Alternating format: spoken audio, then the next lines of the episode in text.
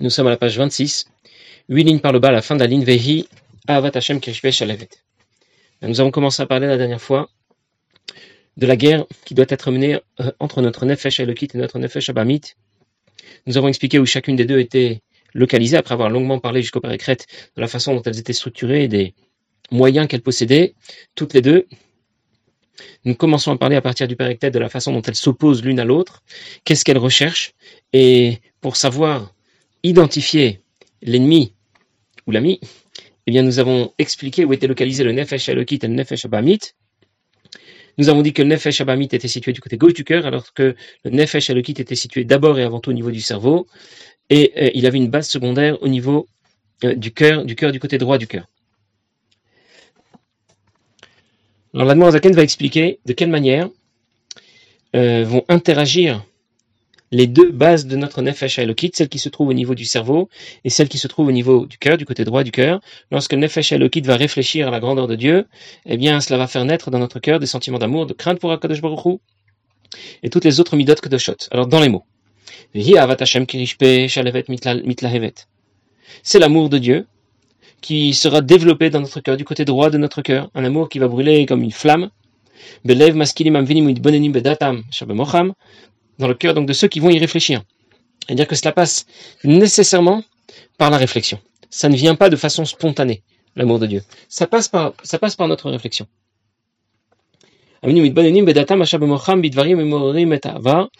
Dans l'esprit, lorsqu'il va réfléchir à tout ce qui va éveiller notre amour pour Dieu, va réfléchir à la grandeur de Dieu, à notre bitoul devant Akadosh Baruch à la chance, à l'opportunité que nous avons d'être associés au projet d'Akadosh Baruch Hu, faire dire Tartonim. Et tout cela va l'amener à, apprécier les mitzvot qu'on lui propose d'accomplir. Et aussi, il va être très content et il va trouver ça beau, il va, il va rendre à Dieu toute l'estime euh, il, va, il, il, va trouver que pratiquer Torah Mitzvot, faire, faire Avodat Hashem, quelque chose de magnifique, de très beau. Kacher, mais quand ça?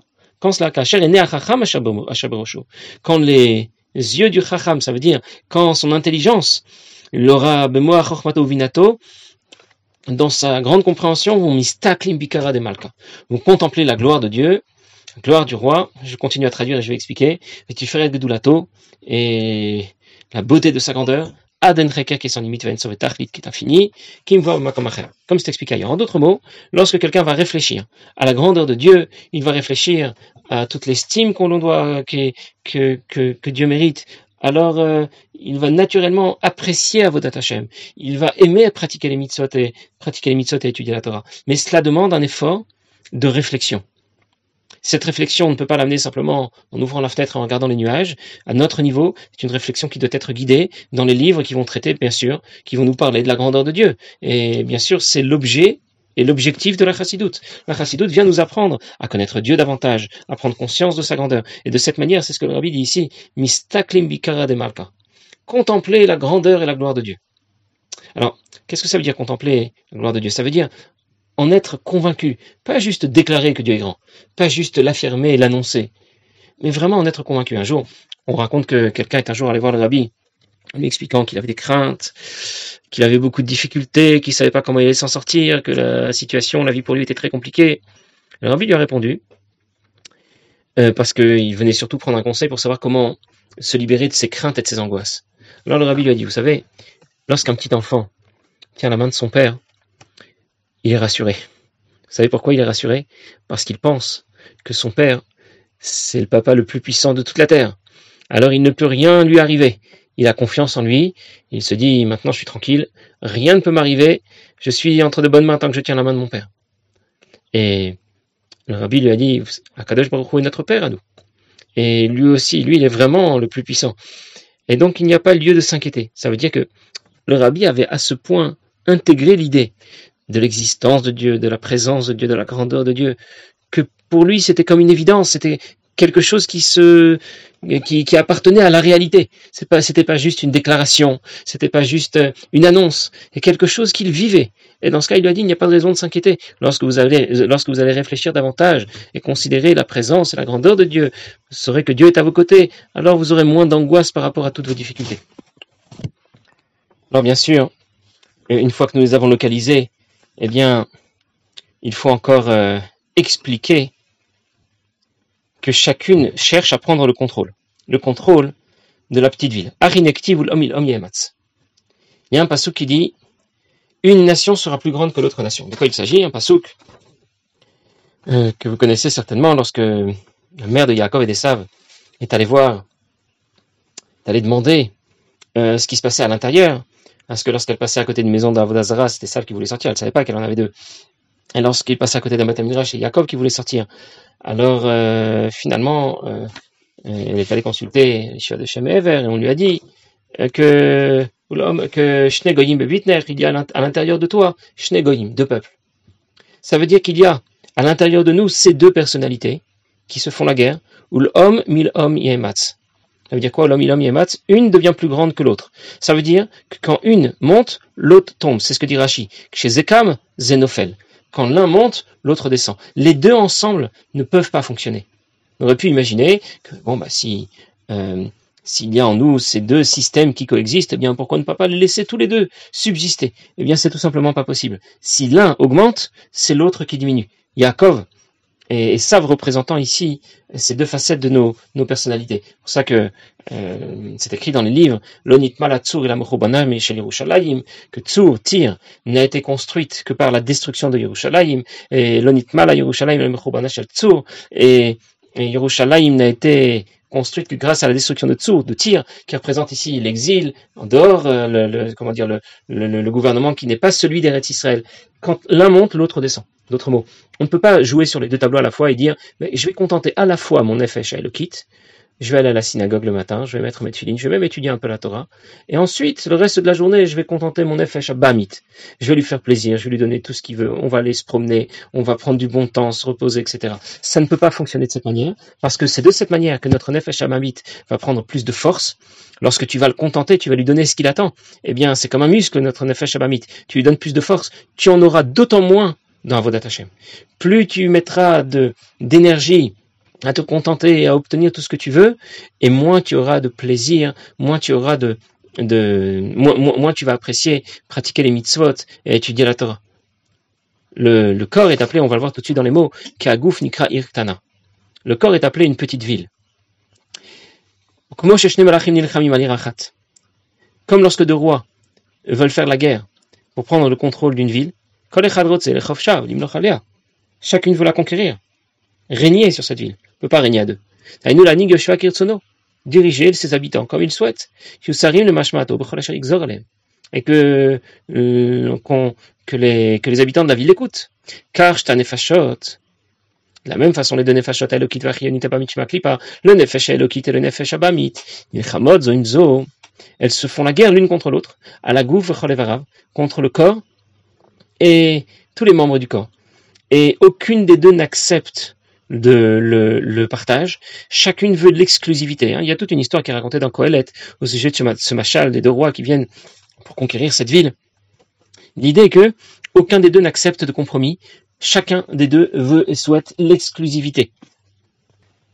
Ça veut dire que lorsque je vais donner l'avantage à mon effet Shabbat c'est automatiquement un désavantage pour mon effet chez Elokit. Et inversement. C'est juste pour nous, dire que parfois le, mal, souvent, je reprends ma phrase, souvent on pourrait penser que le mal vient seulement de l'extérieur. Il faut pas que je regarde là, il faut pas regarder, il faut pas que j'entende ce qu'il faut pas, ce qu'il faut pas, euh, entendre, etc. Souvent on pense que le mal ne vient que de l'extérieur. En réalité, le mal vient aussi de l'intérieur. C'est vrai que les yeux et les oreilles sont les sarsourim, ce sont les, les intermédiaires qui viennent nous encourager à aller dans la mauvaise direction, lorsque l'on voit ce qu'on ne doit pas voir, qu'on entend ce qu'on ne doit pas entendre. Mais le mal se trouve d'abord et avant tout à l'intérieur de nous. Et donc nous devons mener cette guerre profonde, cette guerre intérieure, pour pouvoir euh, ne pas nous laisser submerger. Il y a un exemple très, très connu euh, de ce monsieur qui voyage dans, disons, une deux chevaux, une voiture en tout cas qui n'est pas climatisée. Et il fait très chaud. Et donc toutes les fenêtres sont ouvertes et malgré tout, euh, il n'en peut plus. La chaleur est intense et voilà une voiture qui le double. Et la voiture qui le double, c'est une Volvo ou une Mercedes. En tout cas, toutes les fenêtres sont fermées. Et le conducteur de la deux chevaux le voit passer. Il se dit, tiens, il a fermé toutes ses fenêtres. Comment ça se fait? Il n'a pas chaud? Peut-être qu'il faudrait que j'essaye moi aussi. Alors euh, il a commencé à fermer, à fermer toutes les fenêtres. Et là, il s'est rendu compte que la chaleur était encore plus forte, encore plus intense. Alors quand ils sont arrêtés au prochain, au prochain feu, le conducteur de la deux chevaux a, appelé celui de, la Volvo qui était à côté. Dit, dites-moi, vous avez pas chaud avec toutes les fenêtres fermées? Et l'autre lui répond, mais qu'est-ce que tu racontes? J'ai l'air climatisé. Ça veut dire, le nimshal, ça veut dire que la chaleur ne vient pas seulement de l'extérieur, elle vient aussi à l'intérieur. À l'intérieur déjà, ça vient et ça bouillonne davantage. Ça devient encore plus chaud qu'à l'extérieur. La chaleur n'est pas seulement le produit de l'extérieur qui vient nous emmener dans la mauvaise direction. Alors il faut mettre euh, l'air climatisé. Mizug avir, on dit en hébreu. Mizug avir, c'est euh, avir, c'est le racheter vote. Vaveira. Lorsque je vais développer davantage mon amour et ma crainte pour Dieu, alors cela va climatiser le système, ça va refroidir davantage toute la flamme que je peux avoir pour les choses de ce monde. Et c'est pour nous un, test, euh, en, quelque sorte un test de vérité. Comment faire pour savoir si, bien sûr, je pratique Torah Mitzot Comment faire pour savoir si vraiment je l'apprécie? Si vraiment j'aime étudier la Torah, j'aime pratiquer les Mitzot eh Bien, c'est très simple. J'ai qu'à voir combien les autres choses m'intéressent. Puisque maintenant je sais que que j'ai davantage, j'ai autant de flammes pour la Torah et la Mitzot que j'en ai moins pour les choses de ce monde, eh bien, je n'ai qu'à voir combien les choses de ce monde m'intéressent. Est-ce que l'argent m'intéresse? Est-ce que les vacances m'intéressent? Le sport, les pizzas, est-ce que vous voulez? Tant que j'ai encore un attrait pour ce genre de choses, alors c'est que j'en ai autant, j'ai autant moins d'attrait pour la Torah et les Mitzot, même si je déclare le contraire. Je peux déclarer ce que je veux. Ça ne veut pas dire que ça correspond vraiment à la réalité. Et donc, nous sommes nés pour faire la guerre. C'est notre objectif dans la vie. J'anticipe un petit peu sur les prochains prakim, juste pour qu'on ait une vue d'ensemble et qu'on sache un peu dans quelle direction nous allons. La Morazaken nous a expliqué qu'il y avait deux nefashot, qu'elles sont opposées l'une à l'autre. Et nous, on a envie de dire, oui, mais il y, a bien un moment où on va gagner quand même. Il y a bien un, jour, cette guerre se terminera. Et la Morazaken nous expliquera pas du tout. Parfois, cette guerre ne se termine jamais. Dieu attend de nous que l'on se batte contre notre nefesh abamit. Pour certains, il attend qu'il puisse le vaincre. Ce sont les tzadikim dont nous allons parler dans le père suivant.